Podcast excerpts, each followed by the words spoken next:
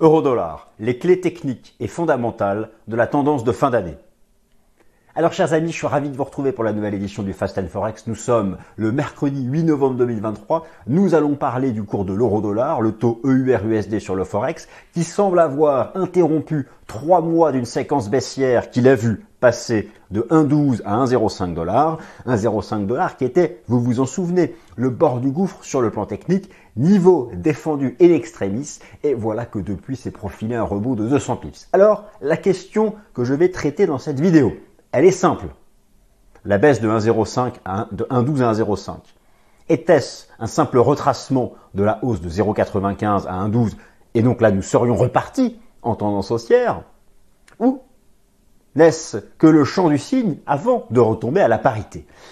C'est une question centrale, avant tout alimentée par... Non mais écoutez, le rebond sur 1,05 que vous avez observé la semaine dernière sur le cours de l'euro-dollar n'est même pas du fait de l'euro. Dans euro-dollar, dans le taux EUR slash USD, vous avez qui agissent ensemble, parfois se contradisant, parfois s'affrontant, convergeant, les fondamentaux de la zone euro et ceux des États-Unis. Alors, overall, la tendance imprimée sur le marché d'échange flottant de son petit nœud, le Forex, par le cours de l'euro-dollar, c'est d'abord et largement les fondamentaux des États-Unis. Mais voilà, parfois, lorsque les fondamentaux de la zone euro, rappelez-vous à l'époque de la crise de la dette souveraine, atteignent des zones extrêmes, dans un sens positif ou négatif, bon, c'était plutôt négatif généralement, eh bien là, la partie euro peut imprimer, avoir l'influence dominante sur la formation du cours de l'euro-dollar.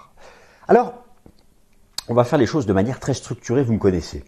La structure est là, elle est dans un tableau. N'inquiétez pas, le tableau est prêt et le slide va arriver, vous l'aurez. D'ailleurs, maintenant, pour moi vous ennuyer, je limite les slides fondamentaux à deux, grand maximum trois, en essayant de tout synthétiser. Et ensuite, on fait vraiment du graphique, de l'action des prix, de l'analyse technique. Bon, écoutez, le rebond du cours de l'euro-dollar sur 1,05. C'est d'abord parce que le dollar américain, face à un palier de devises, a corrigé. Et lui avait fortement rebondi entre mi-juillet et fin octobre. Il a corrigé parce qu'est venu, parce qu'est intervenu, parce qu'est venu sonner, résonner une alerte orange. Je ne dis pas rouge. Faut être précis. Une alerte orange quant à la dégradation du marché du travail aux États-Unis. Comme vous le savez, l'essentiel du repli de l'euro-dollar de 1,12 à 1,05 était du fait d'un rebond du dollar américain, parce que la Fed était intransigeante, parce que ça ne désinflationne pas assez vite aux États-Unis, mais surtout parce que le marché du travail américain, notamment dans le secteur des services, était archi résilient. Et voilà que depuis la semaine dernière, il y a eu une multitude d'alertes. Alors attention, le taux de chômage aux États-Unis est encore très bas, mais les pentes, les statistiques, les courbes des différentes métriques du marché du travail aux États-Unis, et j'ai rassemblé les plus pertinentes dans un tableau, commencent à prendre une pente haussière qui n'est pas bonne. Pire, la semaine dernière, alors on a vu ça à travers le nombre de personnes au chômage aux États-Unis, encore le nombre de personnes à temps partiel pour raisons économiques, ou encore le nombre de destructions d'emplois, d'emplois permanents, d'emplois à temps plein. Vous allez voir, les courbes sont encore basses, mais commencent à prendre une mauvaise pente. Les inscriptions hebdomadaires au chômage, les inscriptions continuent au chômage, c'est-à-dire le fait de se réinscrire une semaine après l'autre, commence à prendre une pente haussière. Et donc, voilà que cela est venu alimenter le fait que, pour la réserve fédérale, vous savez, le débat euro-dollar, lorsque je pose cette question, les clés de la tendance de fin d'année de l'euro-dollar, la question sous-jacente, c'est quelle banque centrale, entre la Fed et la BCE, pivote en premier? Si la Fed pivote en premier, l'euro-dollar remonte à 1,15.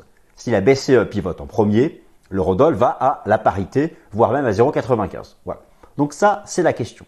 Maintenant, qu'est-ce qui décide de qui pivote en premier parmi ces deux banques centrales majeures C'est la même chose pour les deux. L'inflation, l'emploi. L'inflation, l'emploi. La première des deux, qui constate que dans sa zone économique, l'inflation sous-jacente est proche ou voire en dessous de 2%, et que celle-là peut, peut pivoter. Ou si ce n'est pas le cas, la première des deux qui constate que le taux de chômage, pour prendre la statistique de l'emploi la plus importante, commence à s'envoler, celle-là peut pivoter avant que l'inflation arrive à 2%, donc BCE ou Fed. aux États-Unis, le chômage est à 3,9% de la population active. Au sein de la zone euro, il est supérieur. Au sein de la zone euro, il est stable, sauf en Allemagne. En Allemagne, le taux de chômage est quasiment remonté à son pire niveau de la crise sanitaire. L'inflation. Vous avez vu qu'en Italie, en Italie, l'inflation est passée sous 2%. Aux Pays-Bas, elle est déjà négative. Il n'y a même plus d'inflation. Alors, pas encore en France. Bon, la Suisse, c'est autre chose. Bon, on parle pas de la Suisse, on parle pas du CHF. Le ralentissement économique, je vous l'ai toujours dit ça, que le ralentissement économique était désinflationniste. Alors, regardez l'inflation aux Pays-Bas, regardez l'inflation en Italie. Vous allez voir bientôt en France, en Allemagne. On sera à zéro d'inflation. Il ne peut pas y avoir d'inflation lorsqu'il n'y a pas de croissance économique. Sauf des contraintes, comme on a eu bah, l'inflation du pétrole, d'ailleurs, qui est retombée, parce qu'il y a eu une contrainte d'offre de l'Arabie Saoudite. Donc, euh, à ce moment-là, voilà, c'est ça le débat. Les clés fondamentales de la tendance de fin d'année de l'euro-dollar, c'est voilà, il faut regarder pour chacune des zones les deux métriques, emploi, inflation. Donc, c'est ce qu'on va faire. Vous allez voir qu'il y a une alerte orange sur l'inflation sur le, marché du travail aux États-Unis, euh, mais que la désinflation est plus rapide en Europe. Donc c'est pour ça que c'est passionnant, on ne sait pas laquelle des deux banques centrales va pivoter en premier. Et donc bah, on va essayer aussi de s'orienter avec des clés techniques. Je vous ai régulièrement proposé un scénario fractal qui était plutôt bearish dollar US et aussi euro dollar. Nous serions encore dans ce cas de figure. La vague B ou la vague 2 serait terminée. Alors bien sûr, il ne faut pas enfoncer les plus bas d'euro dollar des, 1,05, mais euh, cette structure que je vais vous proposer, comment vraiment la valider? Pour ça, il faut dépasser des résistances. Nous allons associer les enseignements du chartisme et du système Ishimoku avec l'approche fractale. Vague B, vague 2, terminée le dollar qui aurait fait A, B et à nouveau une grande C. Et puis, il faut affiner ça avec... Euh, je vous ai toujours expliqué que de tous les taux d'intérêt du marché, celui qui anticipe le mieux le cycle à venir de la, des taux d'intérêt de la Banque centrale, c'est le taux d'intérêt obligataire à deux ans. En gros, en gros, l'eurodoll remontera. Si le spread de taux entre les États-Unis et la zone euro, on prend l'Allemagne pour représenter la zone euro, si le spread de taux baisse, US moins DE, Allemagne, le taux américain moins le taux allemand, si la différence baisse, l'euro dollar montera. Et inversement. Ça a toujours été le cas. On peut faire l'analyse technique sur ce spread de taux. Et enfin, nous allons voir où en, sont, où, en est le positionnement institutionnel sur l'euro dollar à travers les options et les futurs. Petit bémol, attention, les données ne datent que de mardi de la semaine dernière. Donc n'intègre pas le pump qu'il y a eu sur l'eurodoll avec le rapport NFP. Il va falloir patienter jusqu'à la mise à jour de vendredi. donc on attaque, c'est parti.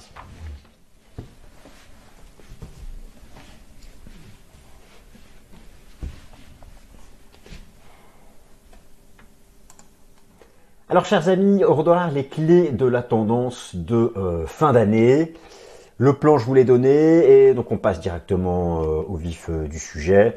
Le plan s'affiche à nouveau. Bon, je voulais faire une introduction courte comme d'habitude. J'ai pas réussi, mais écoutez, qu'est-ce que vous voulez? J'ai ma façon de faire, j'ai ma personnalité. Puis aussi, il faut prendre du plaisir à faire des vidéos. Donc, c'est à prendre ou à laisser. Mais voilà, j'espère quand même toujours que vous passez un bon moment quand je vous propose du, euh, du contenu. Alors, dollar américain, alerte orange sur la dégradation du marché du travail américain. Gardons bien l'esprit Gardons bien l'esprit que la tendance du taux euro-dollar est d'abord l'expression du positionnement de marché vis-à-vis du dollar américain face à un panier de devises. En effet, selon la Banque des règlements internationaux, la BRI, la Banque centrale des banques centrales, il manque un S, le dollar américain est présent dans 88% des transactions forex, loin devant la monnaie unique européenne qui occupe la euh, seconde place. Ça c'est vraiment important à, à, savoir et je vous remontre ici les datas. Donc voilà, vous avez ici euh, la part de marché des différentes monnaies sur le marché des. Alors même si l'euro euh, intervient dans quand même 31% des transactions euh, sur le marché des changes, le dollar est omniprésent. C'est pour ça que moi j'estime, c'est pour ça que j'estime ou que je me permets d'estimer que Parfois, certains se demandent euh, pourquoi l'euro-dollar ne s'est pas effondré à 0,80 alors que la zone euro a déjà un pied en récession, que l'Allemagne y est, trois trimestres consécutifs négatifs de son PIB. Je vais vous montrer dans un instant le taux de chômage allemand. Bon, pourquoi l'euro n'est pas à 0,80 C'est parce qu'en fait, l'eurodoll, c'est d'abord les fondamentaux américains. Et donc, même si on sait tous que la zone euro a une probabilité beaucoup plus importante d'être en récession économique que les États-Unis, eh bien, le fait que là, on commence à s'interroger sur la dégradation du marché du travail américain, l'USD est tellement plus important dans EUR-USD que l'EUR, que ça fait quand même remonter l'euro-dollar parce que l'USD est sous pression. Ah, et ça ne fait pas non plus remonter en ligne droite, parce que l'euro est aussi sous pression. Mais la chose, c'est qu'en fait, le marché n'arrive pas à croire que la BCE pivotera avant la Fed. Parce que la BCE, c'est une banque centrale mouton. Elle fait jamais rien sans savoir ce que fait la Fed. Elle a commencé son resserrement monétaire après. On n'a jamais vu dans l'histoire de la BCE une prise d'initiative vis-à-vis de la Fed. Alors peut-être que Madame Lagarde peut changer la donne et pivoter avant. Surtout qu'en plus, pour une fois, c'est l'Allemagne qui est dans le désagrément, pour rester poli. Donc là, oui, forcément, si un pivot de la BCE avant la Fed, le Rodol, euh, il peut retomber à la parité. Bon. justement, c'est un peu de tout ça, c'est de, tout ça dont, nous parlons. Alors, le, rebond récent, le rebond récent du cours de l'euro-dollar. Alors, voilà, lorsque je, pour qu'on soit vraiment euh, précis, de quoi parlons-nous? Voilà, hein, je parle de, euh, je vais ici repasser en un hebdomadaire, je, passe de, je parle de ce rebond. Voilà, le rebond qu'a fait l'eurodoll la semaine dernière, qui, qui, a travaillé la zone des 1,05, qui était le bord du gouffre, qui finalement tente quelque chose. Vous voyez qu'ici, il y a tout un tas d'ébauches pour la partie fractale. Donc, on s'interroge sur ça. Est-ce que ce redémarrage permet de reprendre ce mouvement haussier de fond ou n'est-ce qu'un coup d'épée dans l'eau avant d'aller chercher plus bas? Ça, c'est le sujet dont nous allons traiter. Donc, on parle de l'euro-dollar et on commence surtout par parler du dollar américain face à un panier de devises, puisque c'est lui qui compte le plus en termes de fondamentaux dans le cours de l'euro-dollar. Alors, rappelons que l'état de santé du marché du travail américain fait partie des objectifs de la Fed, à côté de l'inflation. L'euro-dollar ne peut rebondir que si le dollar US est mis sous pression baissière d'un positionnement anticipé comme plus accommodant de la part de la Fed. Ce positionnement plus accommodant ne peut être déclenché que par deux facteurs, une vigoureuse désinflation sous-jacente et ou une nette dégradation du marché du travail, en particulier dans le secteur des services. Alors justement, il y a eu, la semaine dernière, une alerte orange quant à la dégradation du marché du travail aux États-Unis. Je vous ai positionné ici ma sélection, en tout cas une sélection, donc euh, oui, la mienne, de ce que j'estime être comme des indicateurs euh, très pertinents du marché du travail américain. Et vous allez voir qu'il y a donc un tout début de dégradation.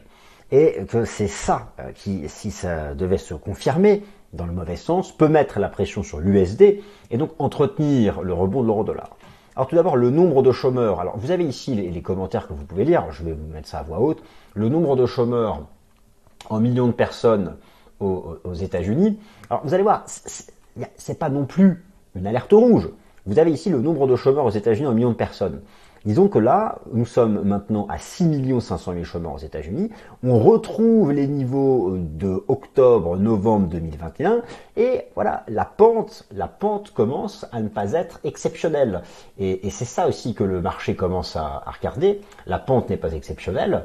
Euh, ça, c'est une, première frayeur quant à la dynamique du marché du travail aux, euh, aux États-Unis. Alors, à cela s'ajoutent d'autres statistiques. Le taux de chômage ici en pourcentage de la population active aux États-Unis, alors qui est quand même encore extrêmement bas, vous l'avez ici ce taux de chômage, euh, mais voilà, on commence à s'inquiéter parce qu'il y a Ici, vous aviez donc, alors à chaque fois qu'il y a eu, vous aviez ici la, la récession de 2007-2008, de la crise financière, la récession de la bulle Internet, nous sommes dans une zone historique de retournement haussier qui à chaque fois commençait par une pontification. Et voilà, Là, donc vous l'avez, euh, vous voyez que c'est pas non plus l'alerte rouge, mais qu'il y a un début de quelque chose qui stresse le marché. Les inscriptions hebdomadaires à l'allocation chômage plus les inscriptions continues, elles aussi sont dans une dynamique qui, alors certes est encore basse, mais qui commence à monter. Cette statistique est mise à jour chaque semaine. Vous avez donc ici bah, l'augmentation continue des inscriptions hebdomadaires au chômage aux États-Unis.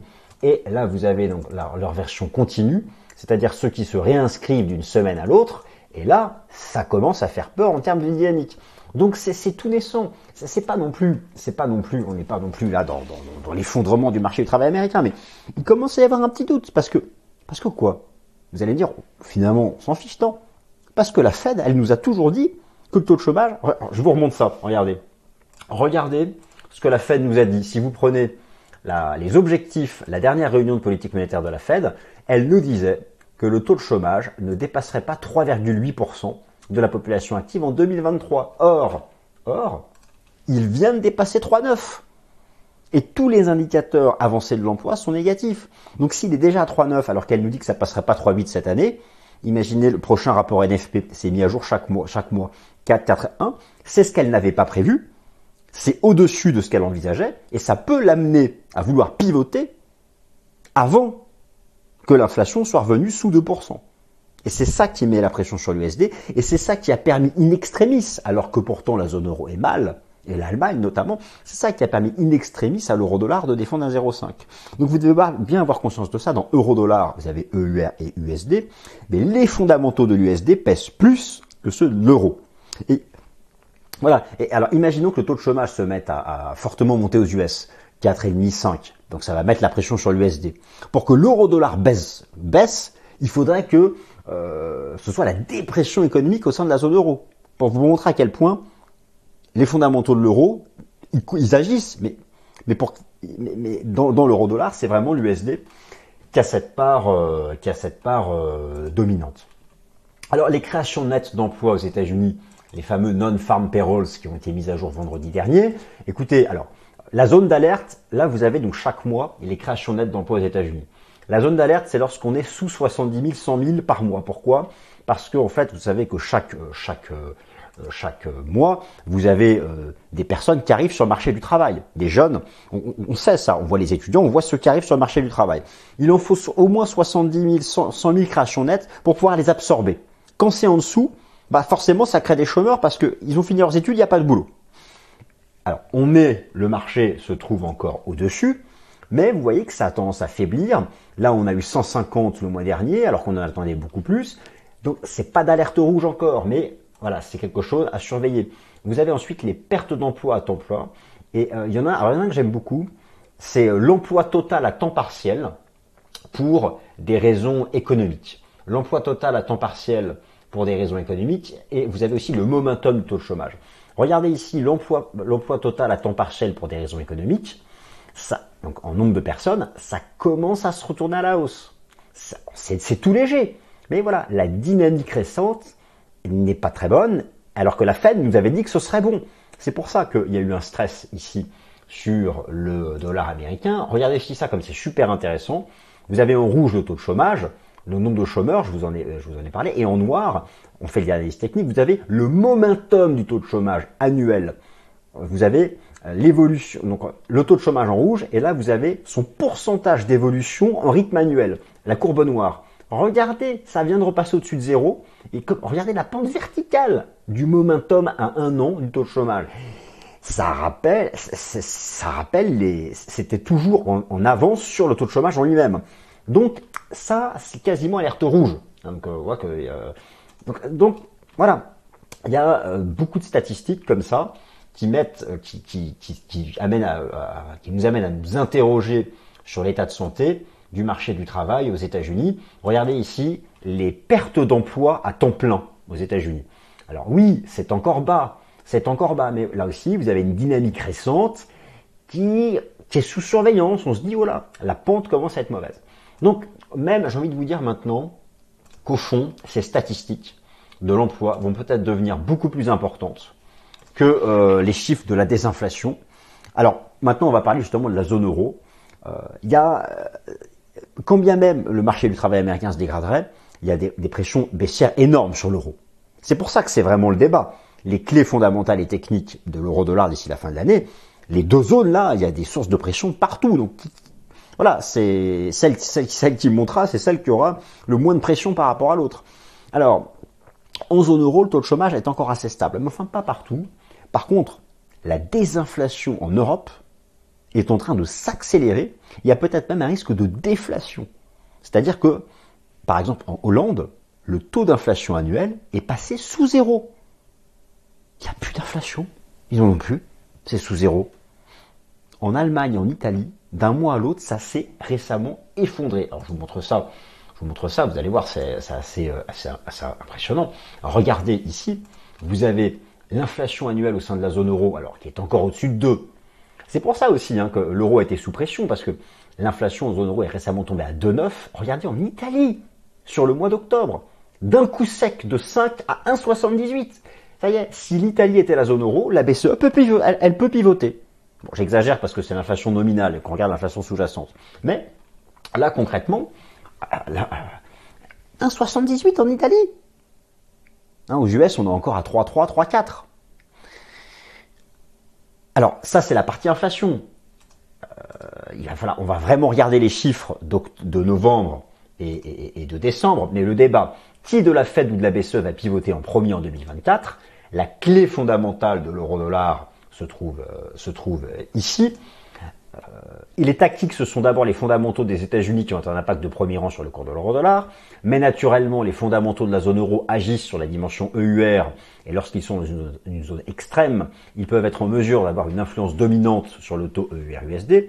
La chute de trois mois euh, entre 1,12 et 1,05 dollars a été en grande partie causée par des indicateurs de plus en plus récessifs pour la zone euro, en particulier en particulier pour l'Allemagne, et c'est vraiment l'Allemagne qui souffre, je vous montre ici, vous allez voir, c'est très percutant. Regardez l'évolution du taux de chômage en Allemagne. Ici, vous avez ce qui s'était passé au moment de la crise sanitaire, alors que c'était une économie qui a été mise à l'arrêt parce que les États avaient décidé d'appuyer sur le bouton stop. Regardez, c'est hyper inquiétant le taux de chômage en Allemagne. Donc c'est vrai que lorsqu'on regarde ça, lorsqu'on regarde cette courbe du taux de chômage en Allemagne, et l'inflation en Hollande ou en Italie, on se dit, bah oui, forcément, la BCE va pivoter avant la Fed. Et du coup, c'est baissier euro-dollar. Oui, mais non, mais dans l'histoire, on n'a jamais vu la BCE prendre l'initiative sur la, les États, sur la Fed. Et, et on voit un tout début de dégradation du marché du travail aux États-Unis. Et comme je vous l'ai expliqué, c'est d'abord les fondamentaux des États-Unis. Mais voilà, en fait, on va voir le mois prochain si ce que l'on commence à percevoir en alerte orange sur le marché du travail US commence en novembre et en décembre à devenir alerte rouge, ça fera remonter l'eurodoll. Même, même, même si c'est, même si c'est pire en zone euro. Par contre, voilà, si dès le mois prochain on voit que finalement cette alerte orange n'était, bah, finalement ça repasse au vert assez vite, alors là, l'Europe elle va pas repasser au vert assez vite. Moi je suis assez convaincu que dans quelques mois on ne parle plus d'inflation en Europe, on parlera de baisse de prix, de déflation, à cause du ralentissement économique. Euh, ou, ou de l'envolée du, chômage, qui pour l'instant est, une réalité en Allemagne. Il y a un début d'alerte orange en France. C'est plus proche des États-Unis. Par contre, en Allemagne, c'est même, même pas d'alerte rouge. Ils sont déjà dans le rouge, les Allemands. De toute façon, ils sont déjà dans le rouge. Voilà. donc tout ça est assez, euh, assez, euh, assez passionnant. Euh, le scénario d'un retour du cours de l'euro-dollar à la parité ne peut s'appuyer que sur un pivot de la BCE qui se fasse en amont du pivot de la Fed. La BCE pourrait-elle, pour une fois dans sa vie, prendre l'initiative sur la Fed en pivotant la première? Je dirais oui, oui, si et seulement si le risque de déflation prenait le dessus. Les mesures de l'inflation en octobre ont chuté au sein de la zone euro et le marché du travail commence à se dégrader donc en Allemagne. Alors maintenant, on va regarder les considérations techniques. C'est euh, important.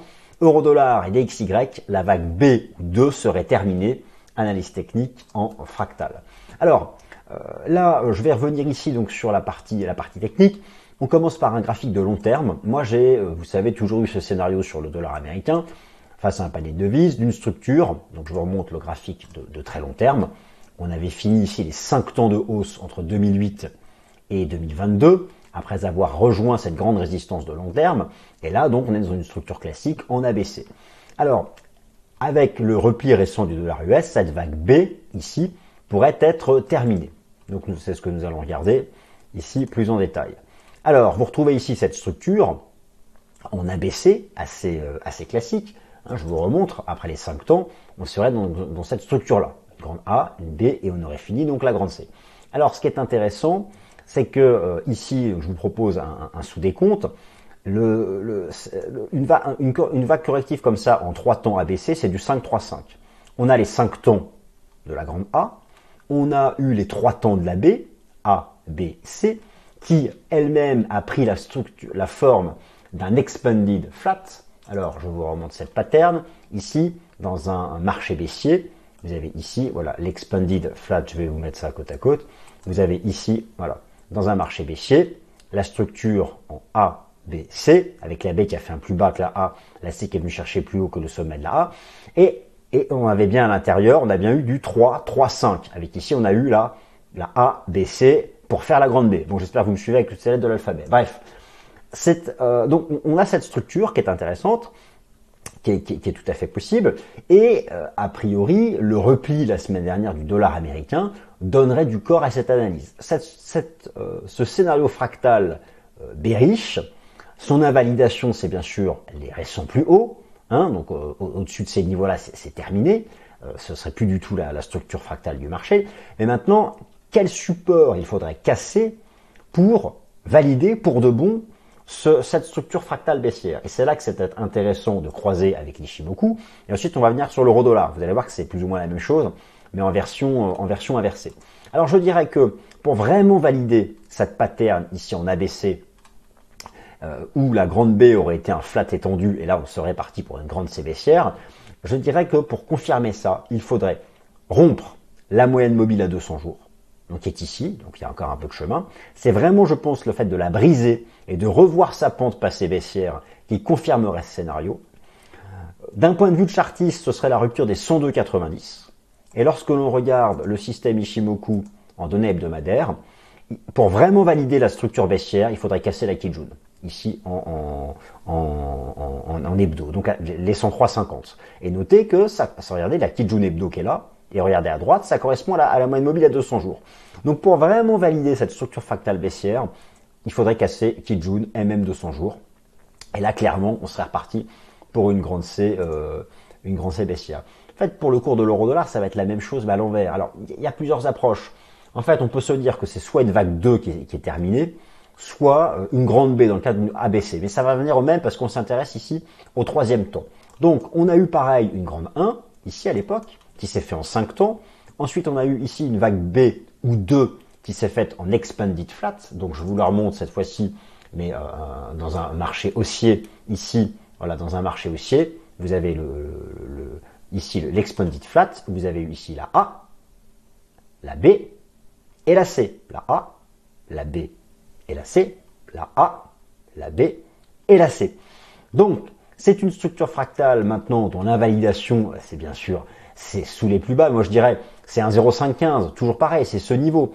Le scénario bullish maintenant, son stop de protection, c'est les 1,0515, mais en fait c'était déjà plus ou moins le stop. Il a été un peu travaillé ici, on l'a vite réintégré. Maintenant, pour vraiment valider cette structure bullish, il faudrait redépasser la moyenne mobile à 200 jours, ou sinon, si on y associe le système Ishimoku aux données hebdomadaires, il faudrait dépasser la Kijun, les 1,0850, 1,0860. Notez qu'en hebdo, on a, on essaye toujours de tenir le nuage ici en données hebdo. Donc, voilà, c'est là où ça peut être intéressant de croiser Ishimoku et Fractal, avec notamment la Kijun euh, scène hebdomadaire, ici, sur ces deux, euh, sur ces deux, euh, sur ces deux marchés. Maintenant, il faut affiner tout ça. Vous avez bien compris que cette structure, cette structure potentiellement haussière sur l'eurodoll et donc baissière sur le dollar américain, ça dépend de quelle banque centrale pivote. Bon, c'est intéressant aussi euh, de savoir que, mais je vous l'ai souvent expliqué, qu'il y a des taux d'intérêt du marché qui anticipent le, taux d'intérêt de la Banque centrale, notamment le taux obligataire à deux ans. Et ce qu'on peut faire, c'est représenter le spread, la différence entre le taux obligataire américain à deux ans et le taux allemand à deux ans. Si ça monte, c'est bullish dollar, donc bearish euro dollar, et si le spread baisse, c'est bullish euro, et donc c'est bullish euro-dollar. Vous avez bien compris. Bon, alors on va regarder justement où on sont, où on est euh, ce spread. Le spread, je l'ai représenté euh, ici. Alors déjà, pour le taux américain à deux ans, je fais écho à, la vidéo Fast and Forex que j'ai fait la semaine dernière, où vous avais expliqué que moi je considérais qu'on ne passerait pas, qu'on ne passerait pas le double top de 2006-2007. Je peux respirer parce qu'il semble que j'ai raison. En tout cas, on reste en dessous les 5-10 il y a toujours cette divergence en hebdo, et je mets le système Ishimoku, on a cassé la, Tenkan, donc je me dis qu'on peut revenir au moins par ici. On peut revenir vers les 4,30, les 4,50. Mais euh, même si ce taux américain à deux ans revient vers les 4,30, vers les 4,50, donc ce serait baissier dollar, ça fera pas forcément monter l'euro dollar si le taux européen baisse encore plus. D'où l'intérêt, d'où l'intérêt, vous m'avez bien compris, de créer un spread. Et le spread, donc, je l'ai créé ici. J'ai en bleu ici, vous avez la, courbe de l'euro-dollar. J'espère que vous me suivez toujours. Si c'est pas le cas, mettez-moi quand même un like, ça m'encouragera à être plus clair. Et en bougie japonaise, vous avez le spread, c'est-à-dire la soustraction entre le taux américain à 2 ans et le taux allemand à 2 ans. Et donc, vous notez que les phases d'avancée de l'euro-dollar, c'est quand le spread baisse, et les phases de baisse de l'euro-dollar, c'est quand le spread monte. Et là, ce, ce que j'observe, c'est que le spread vient d'échouer sous cette grosse résistance horizontale chartiste, et que cette grosse résistance, et, ça, et que ça correspond à la SSB du système Ishimoku. Mais en même temps, c'est toujours dans le nuage. Donc c'est neutre. Il, faudrait, il, faudrait, voir, il faudrait que le spread casse ce niveau pour vraiment que ce soit bullish rodol. Donc, ça, au final, on est dans cet entre-deux, entre 1,05 et 1,085 euh, pour l'eurodoll, 1,05, 1,0850, où ça va se chercher. Ça va se chercher. Mais pour le moment, c'est vrai que le spread a échoué sous résistance. Ça commence à, peut-être à, nouveau bullish rodol, même si là, il faudrait vraiment sortir du nuage pour pouvoir le, définitivement le, dire. Alors, positionnement institutionnel sur le taux euro-dollar avec les futurs et les, options. Alors, pour ça, j'utilise le rapport Commitment of Traders. Il y a une difficulté. Les données qui sont à ma disposition là sont le rapport de vendredi dernier, mais qui sont elles-mêmes les données de mardi dernier. Bon. Or, le vrai mouvement qu'il y a eu sur le dollar, ça a été jeudi et vendredi dernier. Donc, c'est pas vraiment un jour.